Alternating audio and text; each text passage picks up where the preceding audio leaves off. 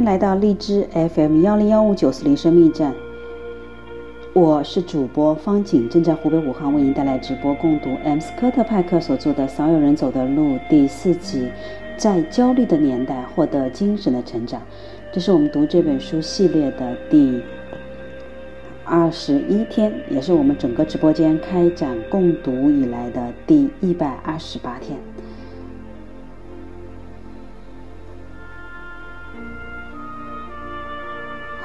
不知道这个呃叫初夏宝贝的，嗯，你进来打问号，嗯，是在说这是怎么回事吗？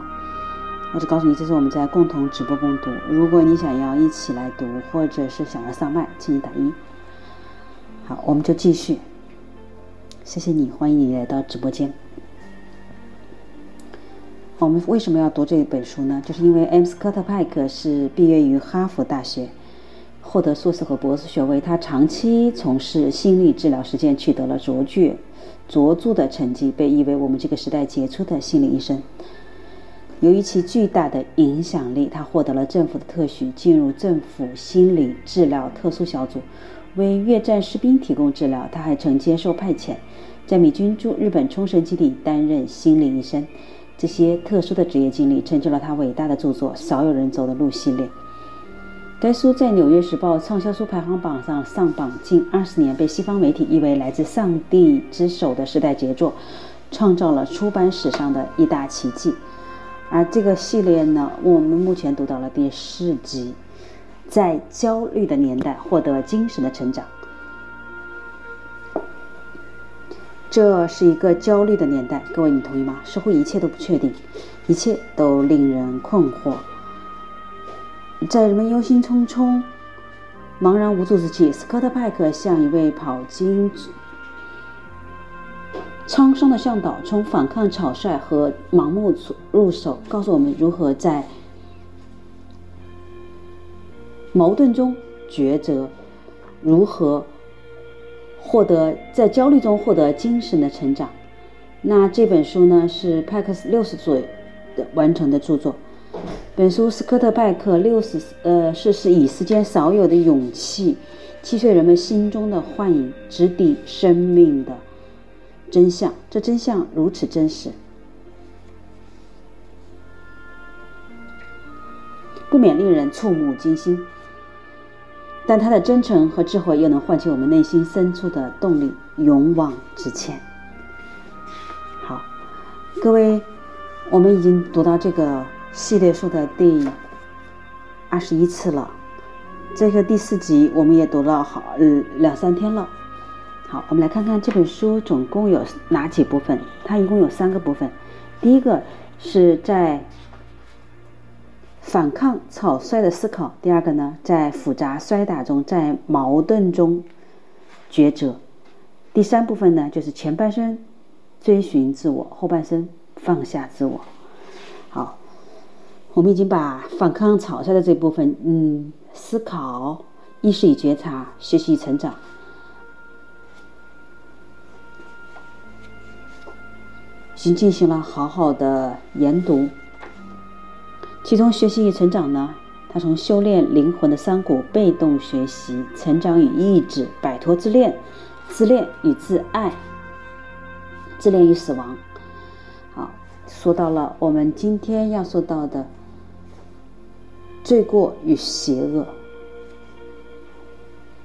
关于邪恶，我们在其他地方一样的已经进行了。前面应该是第二本《勇敢面对谎言》，已经讲讲述了很多。这里呢，我们就继续我们的学习。好，前面在讲这个之前呢，我们来做一个简单的回顾。他说了善与恶、意识与觉察。啊，我们在在那个觉察、意识与觉察这一部分。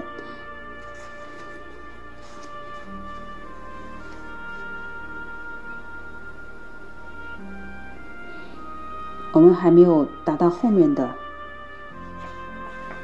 哦，是觉得奇怪。我们已经达到了后面的部分，没有我们说的那样子读的那么慢。我们已经读到了学习与成长的部分，这个是在自恋。我们昨天说到了关于自恋、自我觉察，有时候常常发生在生命最艰难的时刻，有时甚至在生命遭受威胁时。可以这么说吧，我们这回的疫情，可以我我因为在湖北武汉，嗯，参加了政府项目的心理援助，也受到了一些，也得到了一些心理援助的案例，很多他就是在疫情最紧急的时候获得了嗯一个另一份的成长。呃，有机会再与大家来一起共同分享。好，我们进入了自恋与死亡。人类与生俱来的自恋十分复杂。我们昨天也说到了关于自恋、自爱的部分，就是我们要学会。一方面，最重要的事情总是摆脱以自我为中心的自恋；另一方面，同样重要的，我们也必须认识到自己的价值，珍惜自己的价值，学会自爱。那自恋与死亡到底怎么说呢？我们来听听作者是怎么看，怎么来表述这个东西的。人类与生俱来的自恋十分复杂，适当的自恋是可以理解的，但未加节制的自恋是心理疾病的先兆。健康的心理成长需要逐渐摆脱自恋，如果不摆脱过分自恋的心理，不管是对自己还是对他人，都会造成极大的破坏。自恋是以自我为中心，把自己看得很大很重要，但在现实生活中，我们并没有自己想象的那么大那么重要。这就必然会导致内心与外界的冲突，让我们备受伤害。当心理医生谈到自尊心受伤时，我们称之为自恋性伤害。我们常常承受着许多自恋性伤害，例如被同学说笨，在校队选拔中落选，申请大学遭受拒绝，被老板批评，被解雇，被子女排斥等等。在各种自恋性伤害中，死亡所造成的伤害最大。也最具震撼性，没有任何事情能够比面临死亡更能威胁到人们的自恋，所以很自然，人们畏惧死亡，不愿意谈论任何与死亡沾边的事情。有两种方法可以应对来自死亡的恐惧，也就是平常的方法，呃，我聪明方法与聪明的方法。平常的方法就是不去想它，限制自己的知觉；聪明的方法是尽早去面对死亡。对死亡的恐惧，实际上对生命的眷恋。但是没有人能够逃脱死亡，不管我们多么热爱生命，对生命多么眷恋，死亡最终会来临。死亡可以让我们变得卑微，彻底摆脱自恋。我们会想，既然生命都可以放弃，那有什么东西不可以放弃呢？所以，今早面对死亡，可以成为一种最大的助力，帮助心灵获得心灵成长。虽然这不是。容易的方法，但是很值得一试。因为当我们面对死亡，消除了以自我为中心的自恋之后，我们会惊讶地发现自己不再害怕死亡。因为消除自恋之后，我们就不再感觉自己是那么大的伟大，那么的重要，那么的不可一世。这恰恰是学习爱的基础。当我们不再感觉自己时时需要保护时，就能转移目光，关心他人，于是开始体验到前所未有的快感。渐渐忘记自己的存在，领悟到生命的真谛。所以，把自己缩得越小，我们看见的世界就越大。这段话很值得说哦。我们把自己缩得越小，我们看见的世界就越大。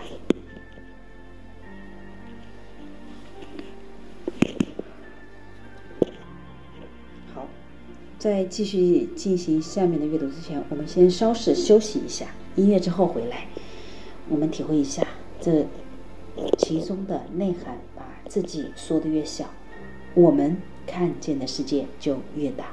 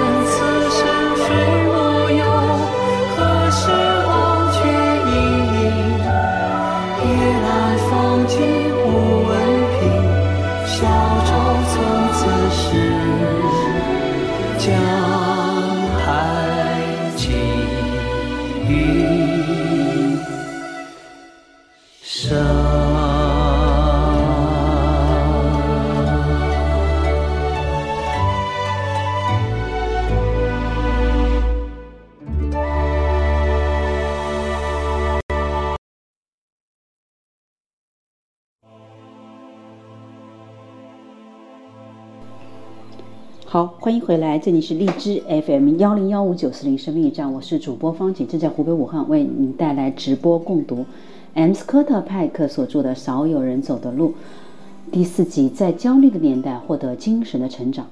我们刚才一起共读的是自恋与死亡，有两种方法可以来面对死亡的恐惧，也就是平常的方法与聪明的方法。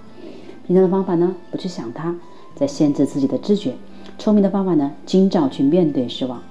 尽早面对死亡，可以成为一种最大的助力，帮助我们获得心灵成长。虽然这不是容易的方法，但值得一试。因为消除自那个，当我们面对死亡，消除以自我为中心的自恋之后，我们就会惊讶地发现自己不再害怕死亡。因为消除自恋之后，我们不再感觉到自己是那么的自大，那么的重要，那么的不可一世。这恰恰是学习爱的基础。所以，把自己说得越小，我们看见的世界越大。好，这是前面的回顾，我们再来。伟大的圣贤们一再告诉我们，脱离自恋之后，也就是通往生命意义之路。他们的基本方法就是学习死亡。佛教以印度教以自我为超越来说明这个道理。对他们而言，自我的观念是一种幻觉，而耶稣的说法则平易近人。凡是拯救自己生命的人，必先失去生命；凡是为我放弃生命的人，必会获得生命。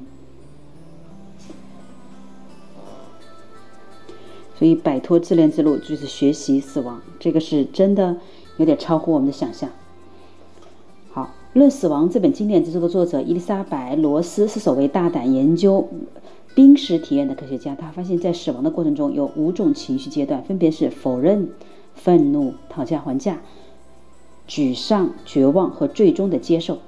在第一阶段否认中，人们也许会说：“化验室一定是把我的检验与别人搞错了。”不可能是我，不可能发生在我身上。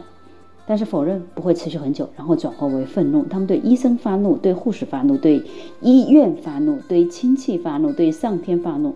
当愤怒也毫无效果时，他们开始讨价还价。他们说：“也许我回去上教堂，开始祷告，癌症就会消失；或者，也许我对孩子好一点，我的肾脏就会痊愈。”而当这些也没消失，他们开始明白自己彻底没有希望了，他们真的要死了。这时候，他们开始绝上、沮丧、绝望。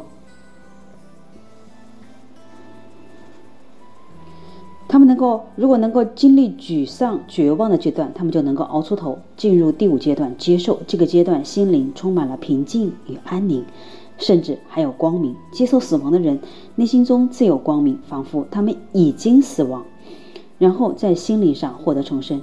这是一件美丽的事，但是非常少见。大多数人死亡时没有达到这种接受的阶段，他们在最后一个是仍然停留在否认、愤怒。讨价还价或者沮丧、绝望的阶段，这是因为沮丧、绝望的阶段是这么的痛苦与艰难。当碰上沮丧、绝望时，大多数人会撤退到否认和愤怒或讨价还价的阶段。这些阶段的历程并不一定完全符合罗氏的描述，但是它们不仅适用于死亡所引起的情绪反应，也适用于生命中所有需要舍弃的时刻。好，那我们就来说说舍弃与心理弹性。我曾经写到，我与女儿之间一件发生的一件事情，让我体验到舍弃在成长中的必要。有一天，我想好好陪十岁的女儿。最近几个星期，她一直请求我陪她下棋，所以我一提议同他下棋，他就高兴地答应了。他年纪小，棋却下得不错，我们的水平不相上下。他第二天就要去上学，因此下到九点，他就让我加快速度，因为他要上床睡觉了。他从小就养成了准时就寝的习惯，不过我觉得他必须做一些牺牲。于是我对他说：“你干嘛这么着急呢？晚点睡没什么大不了的。你别催我，早知道下不完还不如不下呢。何况我们不正玩的高兴吗？”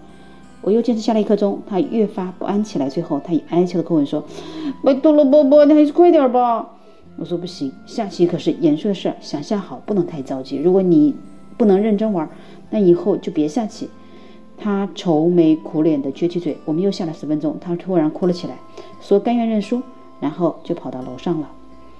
原本一件愉快的事情，最后却被我弄得不欢而散。但是对于这个糟糕的结局，我的第一个反应是否认、思想，想想没什么大不了的，女儿只是有点情绪化，与我无关。但是否认没有用，接下来的反应应该是愤怒。我对女儿很生气，因为她不知道变通，也不愿意牺牲一点点睡眠时间来建立亲子关系。但是愤怒也没有用。我想，我应该上楼对女儿说：“对不起，宝贝儿，请原谅我的顽固，好吗？”我知道这是进入了讨价还价的阶段，但这只是一个廉价的道歉，并不会起多大作用。这时，我才感觉到我真的把事情搞砸了，进入了绝丧、沮丧、绝望的阶段。女儿离开后的两个小时，我沮丧的在房间里来回踱步，最后进入了接受的阶段。当我接受是我把事情弄得一团糟之后，我也终于看清了真相。我想引起的欲望太强烈了，压过了我陪女儿开心的念头，最后才搞砸了这个夜晚。我为什么这么争强好胜呢？我陷入了沉思。没错，我这辈子都很好胜，一直斗志昂扬，做什么事情都是全力以赴。即使是与女儿下棋，我也渴望成为赢家。这种心态曾经为我赢得许多荣誉，但是现在我必须舍弃它。因为继续争强好胜，只会让孩子与我日益疏远。如果我不舍弃这种心态，我的女儿还会流下眼泪，对我产生怨恨，而我的心情也会越来越糟。最终，我舍弃了下棋必须取胜的欲望，在下棋方面，曾经的我消失了，死掉了。那个家伙必须死掉，是我亲手结束他的性命。而我的武器就是做好父亲的追求。在青少年时期，求胜的欲望曾给予我很多帮助。不过，今生为人父，这欲望就成了我前进的障碍。他，我必须将它清除出局。成熟而稳健的心灵是具有弹性的，随着情况的变化，我们必须尝试在。相互冲突的需求、目标、责任与义务中保持微妙的平衡，而这种平衡的法则就是要能够舍弃部分旧的，考虑新的可能性。虽然旧习、逃避旧习的痛苦会障碍我们下一步的人生，虽然坚持旧习可以逃避割舍的痛苦，但却会障碍我们下一步的人生。割舍是最痛苦的人生经验，割舍部分的自我。也许是放弃人格的特质，长期习惯的行为模式，熟悉的意识形态，甚至整个生活方式。这种痛苦是难以承受的。但是在生命的旅途中一路前行，达到最高的成熟与心灵成长，这种割舍是必须的。割舍会让我们痛苦，也会让我们感到恐惧和焦虑。我们割舍了旧的过时的观念和习惯，但新的观念又存在着很大的不确定性，这会让我们感到没招没落，陷入彻底的空虚。但是不经历这种心理上的空虚，我们就无法腾空内心，顺利进入人生的下一站。面临死亡的古阶段，对于舍弃旧习性与学习新事物十分重要。不仅个人经常经历这五个阶段，团体甚至整个国家都会经历。我们必须时常清除掉旧的，才能学习新的东西。这个过程可能是个人的，也可能是团体的。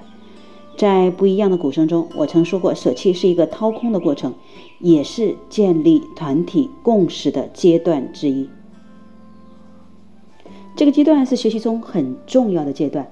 一个经历掏空阶段的团体，看起来像是做垂死挣扎。尽管这个阶段十分痛苦，但恰恰是在这个阶段中，团体才终于下定决心舍弃过时、僵化和无效的习性。当个人或团体经历痛苦时，常常会感觉痛苦似乎将永远持续。但是在生命的循环中，总是有机会重生。在绝望与改变之后的重生，其基础就是希望。所以，沮丧、绝望阶段之后就是接受。有一次在演讲时，我有听众问我，长期的婚姻关系是否也会经历这些阶段？我回答说，当然会。当伴侣之间的差异开始浮现时，两人首先的反应是否认这些差异，否认两人已经不再熟悉。当否认无济于事后，我们又会对伴侣的差异感到生气；当愤怒也不管用，伴侣没有任何改变时，我们又开始讨价还价。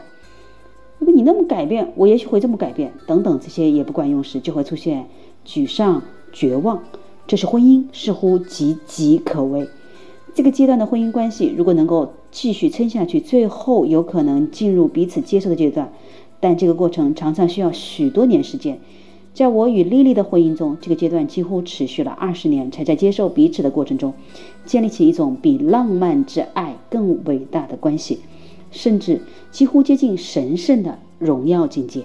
但是许多人似乎相信，经历这些阶段的婚姻必然有问题，仿佛长期的关系中必须毫无摩擦。事实上，这是我们必须克服的一个妄想。我想起一位女性朋友曾经对我说：“斯科特，我很喜欢《寻找石头》这本书，但是它的内容好悲哀。”我不确定他指的悲哀是什么意思，但是我想他之所以会觉得悲哀，是因为他相信婚姻不应该经历我在书中写的那些困境。但是我相信《寻找石头》是一本关于胜利的书。诚然，尽管莉莉与我经历了一切波折，从否认、愤怒、讨价还价、沮丧、绝望，一直到绝望后的接纳，但最终我们达到了一种更高层次的了解，这是我们俩都从未想到的。所以，绝望之后就是重生，而重生刚开始也许像死亡一样的痛苦。在第一章里，我说到过，许多病人会经历一种治疗性的沮丧，这是因为当旧的方式已不再有效，而新的方式又似乎艰难无比，看起来很不确定，非常冒险。他们后退无路，向前无门，由此陷入沮丧。在窗边的床中，我描述过这种冒险。书中的希瑟在治疗过程中做出大胆的决定，放弃与男人的不良关系模式，而尝试新的相处方式。但这却让他感受到一种治疗性的沮丧，对未来感到焦虑和恐惧。所有的探险都通往未知，学习就是一场探险。我们一定要尝试其中的滋味。如果总是知道方向与路径，知道一路上会看见什么，这。就不是探险，害怕未知是人之常情。探险不可避免会让人感到焦虑和恐惧，但是唯有从探险中，我们学才能学习到新的东西，并出乎意料的领悟到生命的重要意义。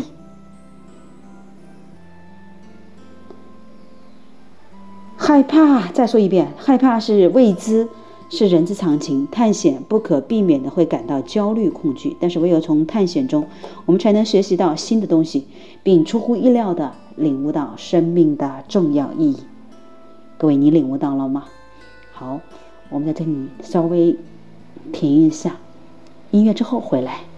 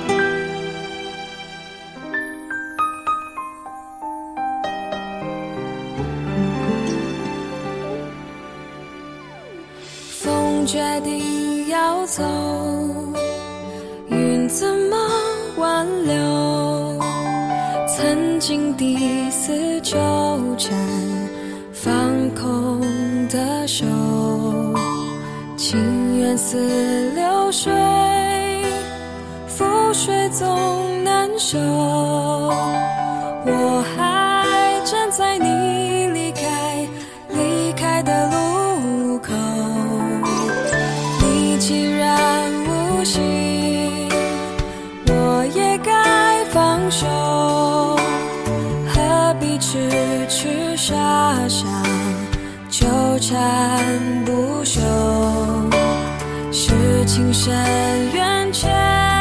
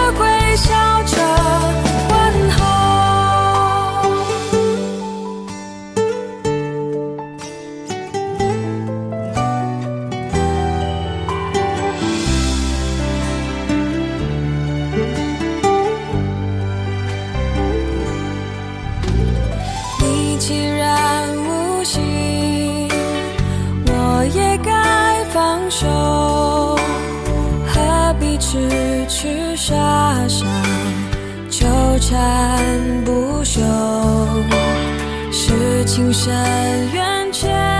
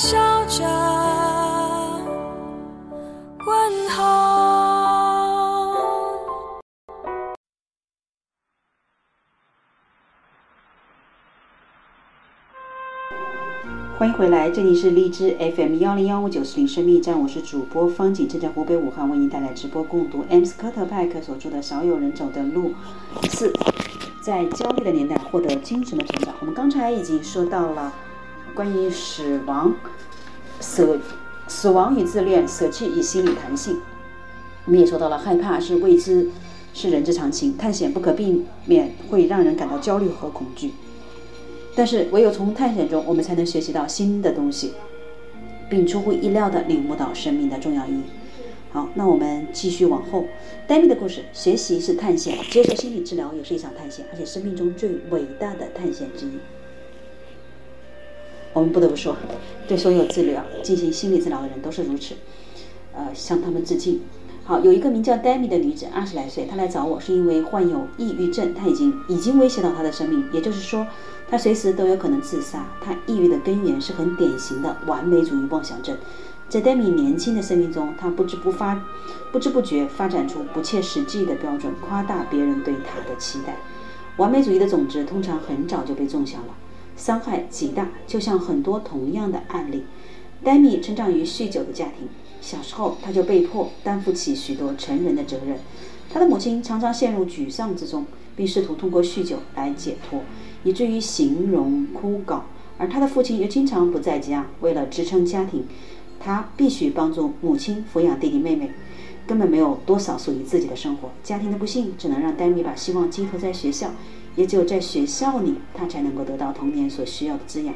所以他的学习成绩十分突出，最后成为家里唯一的大学毕业生。在丹米看来，他必须追求完美，而完美不仅意味着能够事事让别人称心如意。而且还要时时刻刻如此，这是一种压力极大的生活标准。在内心深处，丹尼知道自己不可能达到这种完美的标准，但是为了维持这种假象，他一直强撑着，不愿意承认自己的局限。这种来自外在的和内在的压力，最终导致他心里出现了紊乱和失调，于是他承受了长达数年的抑郁。有时候，丹尼会考虑自杀，但是没有付诸行动。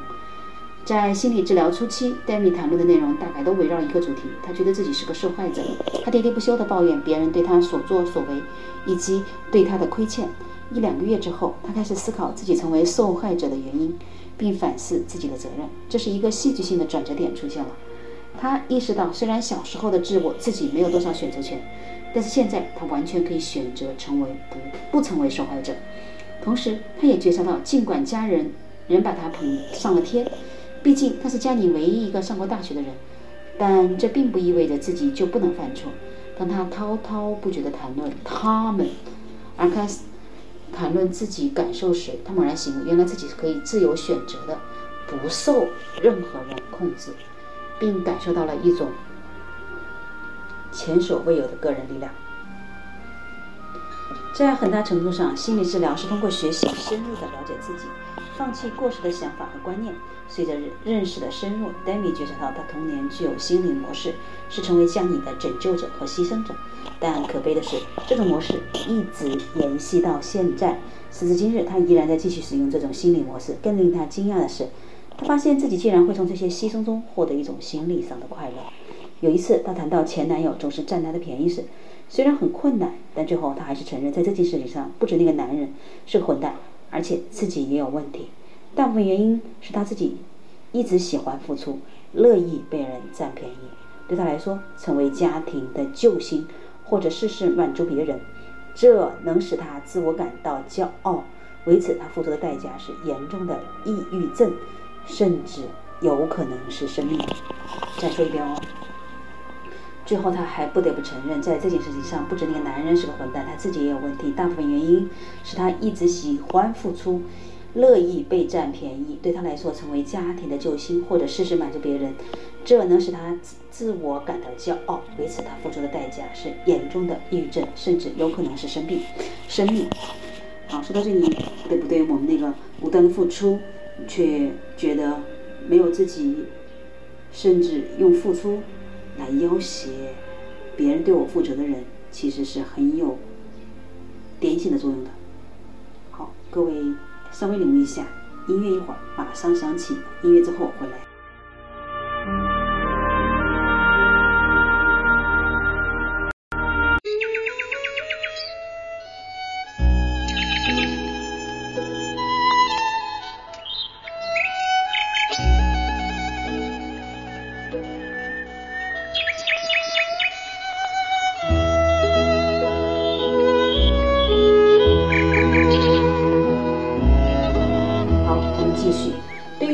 完美的人来说，满足别人的会让自己感到快乐，但是这种快乐是微不足道的，也是肤浅的，不是来自内心深处，仅仅来自外界的评价。更可怕的是，一旦他们不能满足别人，或者做出什么错事，就会陷入深深的自责、内疚和负罪之中。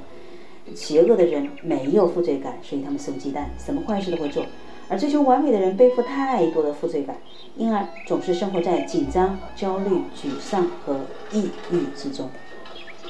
为了让戴米放松下来，我把他自己想，我把他，我让他把自己想象成一个孩子，回到童年，去体验自己的感受。最后，他伤心地哭了起来，因为我说，能够熬过如此艰辛的童年真不容易。等你这样看待他的童年，其实就是一种认同，这会让他给给予自己更多的怜爱、关心和珍惜，让他放松下来，在接纳真实自我的基础上，客观地认清楚自己的优点和缺点。回想起来，戴米的心理突破来源于通过学习获得了这样的认识：追求完美是虚幻的，他必须客观地看待自己，并由自由的选择为自己而活，而不是为别人而活。当戴米逐渐放松下来，不再执着追求完美时，他对自己也不再像从前那么苛求、刻薄了。他重新确立了对自己的合理期待。我明白犯错只会使我更有人性，而不是意味着耻辱。我了解不完美，并不代表示我一无可取。这不是非黑即白的事情，而是许多灰色区域。我知道，即使犯错，我仍然接纳自己的优点和缺点，接纳自己所有的一切。说完，他轻松地笑了起来。更大的突破是他不再像过去那样强撑。由于过去追求完美，他会假装自己是强大的，不需要情感上的支持。有一天，他对我说：“也许不是家人或朋友不愿意帮助我，而是我不允许他们这么做，因为我看起来十分强大，不需要他们的帮助。”于是，他决定偶尔向他人寻求帮助，以此来击碎他那强那颗强撑的心。当丹米刚来治疗时，便感觉到自己没有其他人，没有其他选择。他说：“我非常迷茫，身心俱疲。”但是经过治疗，他感觉焕然一新。当我能够觉察到自己的局限后，我就不再期望自己能满足各他各方面的要求。现在我只在重要的事情上全力以赴。我会放弃一些不重要的事情，不再感到整个世界都在我肩上。他说。回想起来，我觉得自己事必躬亲的做法实在是太自大了。现在我不再需要去照顾所有人的事和所有人，这真是一大解脱。有时候我很难区分一个人走上心理治疗的冒险之路，到底是出于勇气还是出于绝望。我想起了一位先哲说过的话：“生命的进化是因为重要，所以增加你的需要就能获得进化。”我相信承认需要是需要勇气的。当你有勇气承认自己需要之后，你的需要就会产生动力，让你迈出不可知的一大步。事实上，病人把自己暴露给心理医生时，并不知道前方会有什么样的挑战，但是他们通常知道自己将发生一些坏事。在我诊疗的经验中，病人的确会得知一些无法预料的坏事，但是他们也总会发现一些关于自己的好事。在心理治疗中，我常常对一件事情感到惊讶，那就是人们对于勇气是多么的缺乏了解。大多数人认为勇气，有勇气就是不恐惧。其实，不恐惧不是勇气，不恐惧仅仅是某种脑部的疾病。勇气是尽管感到恐惧，但仍然能够大大步的前行。当你这样做时，你不仅能够在恐惧中变得坚强，精神也向成熟迈进了一大步。当我写少有人走的路，心智成熟的旅程时，我从来没有给成熟下过定义。但是我在书中描述了许多成熟的人。在我看来，不成熟的人最大的特征是，他们总在坐在那里抱怨生命没有满足他们的需要；而少数成熟的人则将生命视为自己的责任，努力满足生命的需要。实际上，当我们明白发生在自己身上的一切事情都可以成为锻炼的机会时，我们也就可以用截然不同的态度来看待生命了。面对生命最终极的挑战，需要最成熟的心灵。这个挑战就是死亡。不管我们信仰什么，我们都无法确知当死亡挑战结束后，我们会在什么地方。这是多么大的未知啊！由于死亡构成了生命最伟大的冒险，所以死亡不仅是我们最后的学习机会，也是我们最大的学习机会。在我的行医生涯中，我发现治疗濒死的人总能让我获得许多关于生命的启迪。这些面对死亡的人，也许能够觉察到他们的时间已经不多了。我说也许，因为这种觉察是一种选择。如我所说，大部分的人选择不愿面对死亡，因此也不能从中学习。但是，当他们接受自己将死的事实，在生命的弥留之际，则会迈出惊人的成长步伐。我们都听到过“人之将死，其言也善”这样的话，也见过很多濒死之人最后的坦白、忏悔、原谅、和解，甚至皈依。在我看来，只有选择学习的人，才能有选择勇气的面对死亡；而只有选择勇敢的面对死亡，才能选择更好的生存。再说一遍哦，在我看来，只有选择学习的人，才能选择勇敢的面对死亡。而只有勇敢的面对死亡，才能选择更好的生存。音乐之后，马上。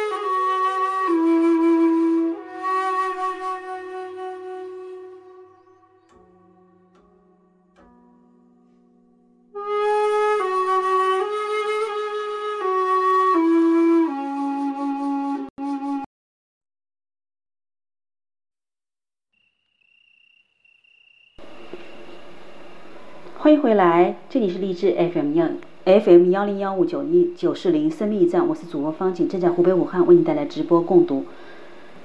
M 斯科特派克所著的《少有人走的路》第四集《焦虑的年代》获得精神的成长。我们刚才已经说到了关于死亡、勇气、弹性、自恋等等。好，我们现在呢进入的是。价值观的学习，在我们的学习中有三个主要因素：态度、性格与价值观。虽然彼此相关，但可以分开讨论。每一项都是单独而有价值的学习项目。态度是一个人的心理倾向以及对事情的一般看法。无神论者对于宗教的态度会影响他对事物的感知。一个有肤浅信仰的酒鬼对于匿名戒酒协会也许会持否定的态度，因为协会中最重最重要的观念是放弃自己的力量。这对他而言无疑是一种亵渎。这一态度在何种程度上是学习得来的，何种程度是天生的，很难做出判断。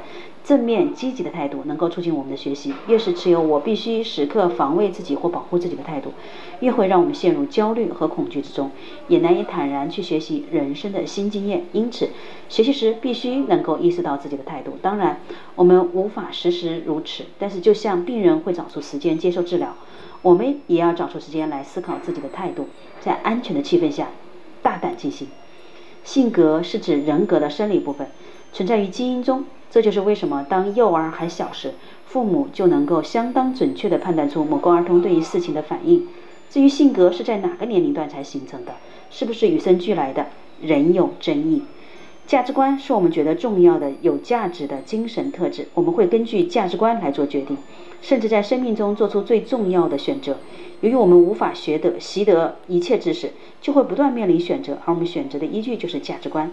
即使是学习，当我们选择学习时，也会面临选择。我们不能什么都学，必须选择性的学习。正如伊德里斯·沙赫所说：“只学习是不够的，首先要决定学习什么，不学习什么，何时学习，何时不学习，以及向什么人学习，不向什么人学习。”这个道理不仅适用于专注的学习知识也适用于生命的体验。以及我们在选择什么样事情上花费我们的时间和精力。沙赫所指的是。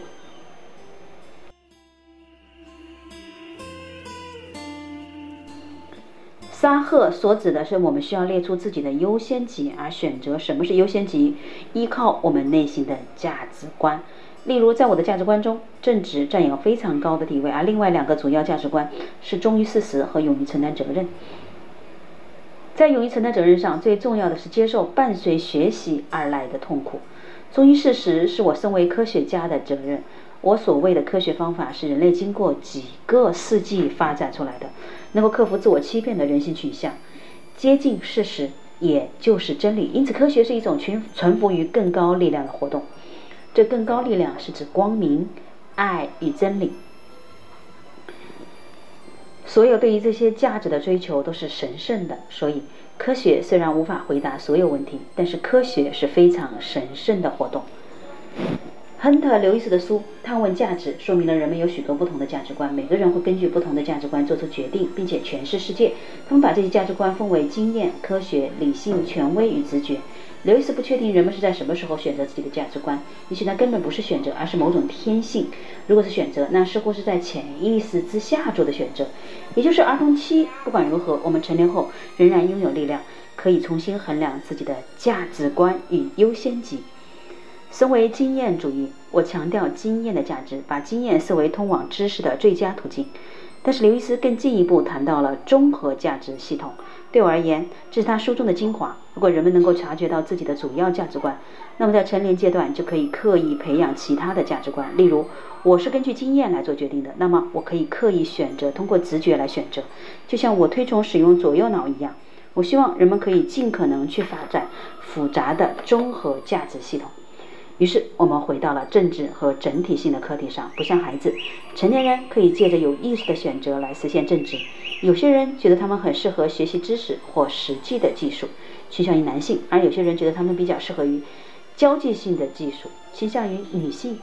当人们清楚自己擅长于某件事而不擅长于其他时，就会逃避比较麻烦的事，或者忽略内在的比较让自己感到不自在的部分，因为他们是陌生的，具有威胁性的。许多男人逃避自己女性的一面，而许多女人避免发展自己男性的特质。在整体性学习上，我们必须接受阴阳同体，拥抱男性与女性的特质。我们的使命是成为完整的人，健康、完整与神圣这几个词都有同样的词根。每个人心理上、心灵上的任务，尤其是后半生，就是要将自己的潜能发挥到极致，达到最佳的境界。追求完整需要发挥潜在的才能，通过学习发展出来。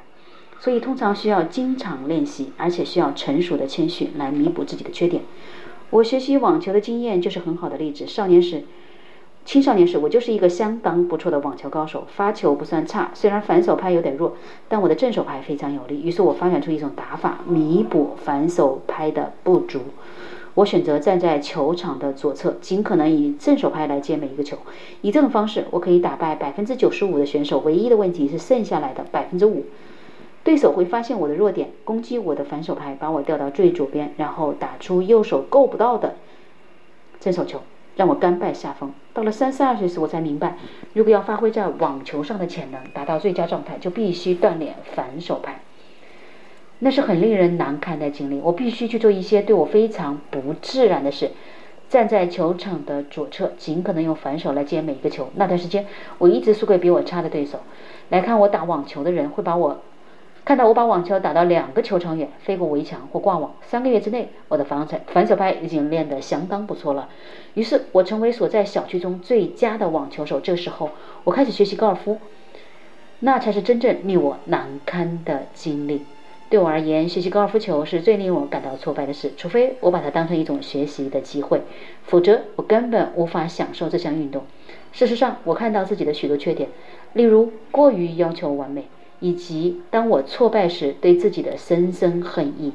通过学习高尔夫球，我慢慢从完美主义中走了出来，也面对了我的许多不完美。我觉得要成为完整的人，没有比改善自己的弱点更健康也更重要的事。你有什么样的弱点、缺点？你愿意去改正吗？哪怕是你现在已经很大的年纪了。好，到这里我们先休息一会儿，音乐之后马上回来。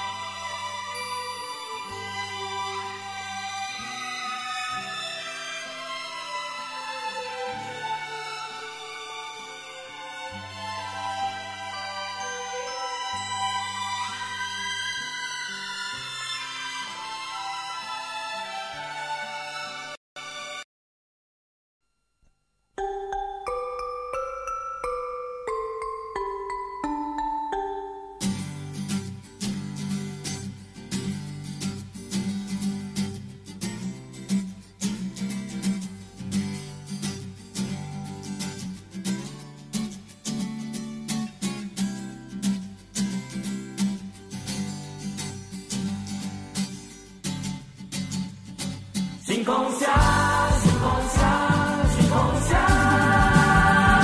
星空下，一盏发明不安的火。只是我想起过去庸庸碌碌的我，天空里一抹人划过天际，是我的眼神霎时之间充满活力。当我把大海望。Hold.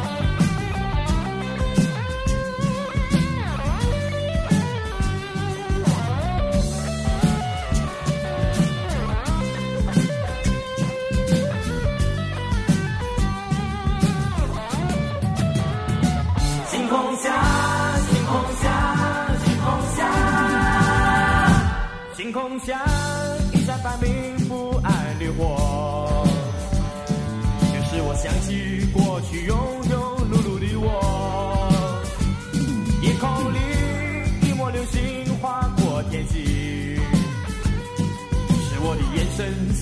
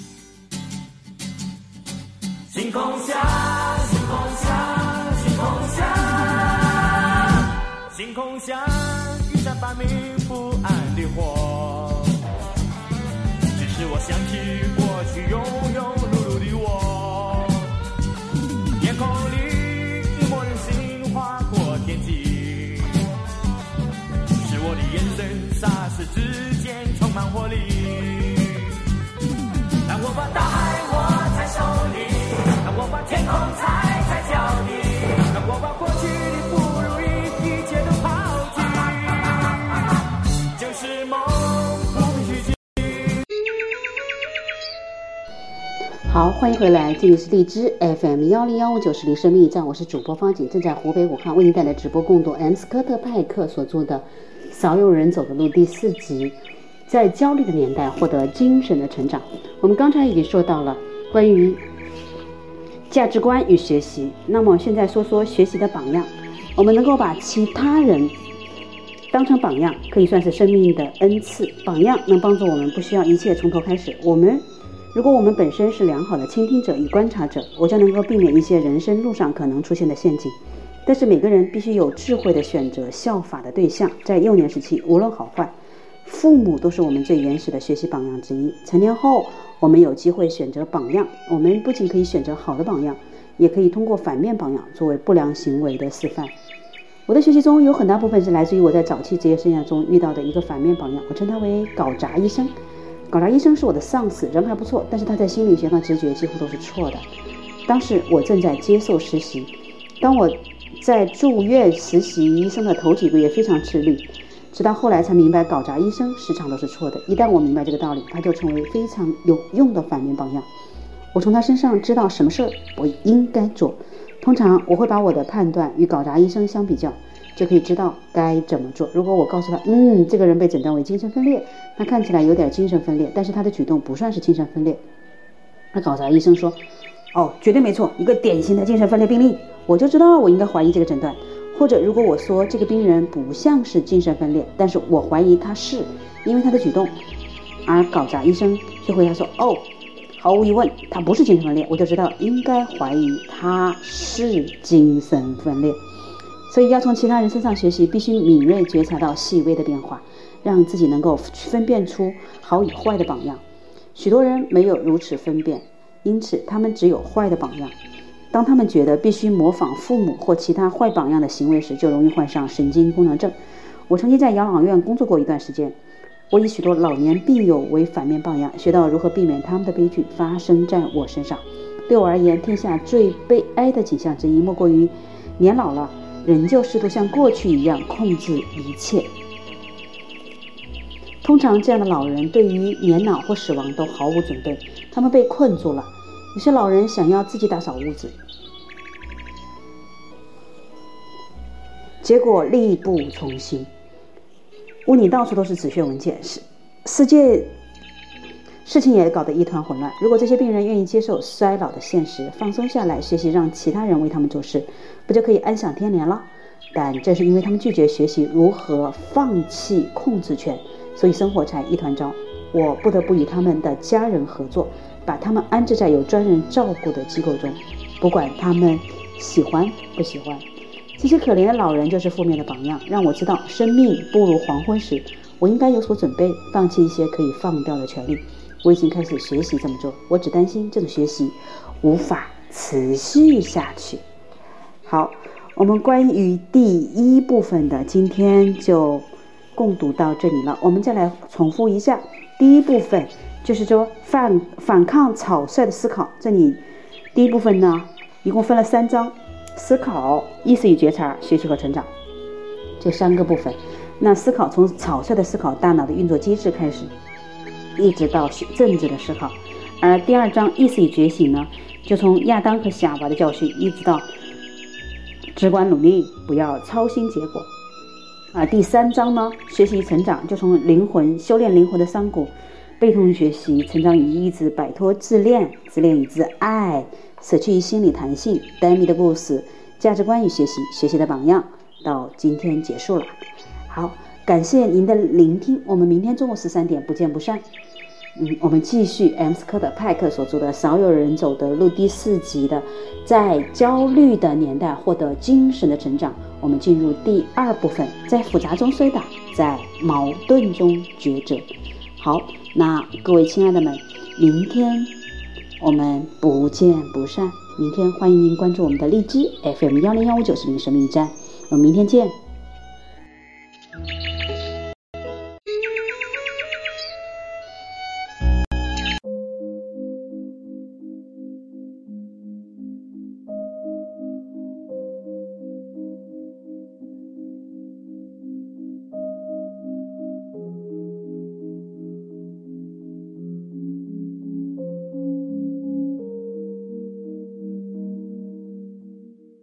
趁着你还没醒来，我已悄悄地离开。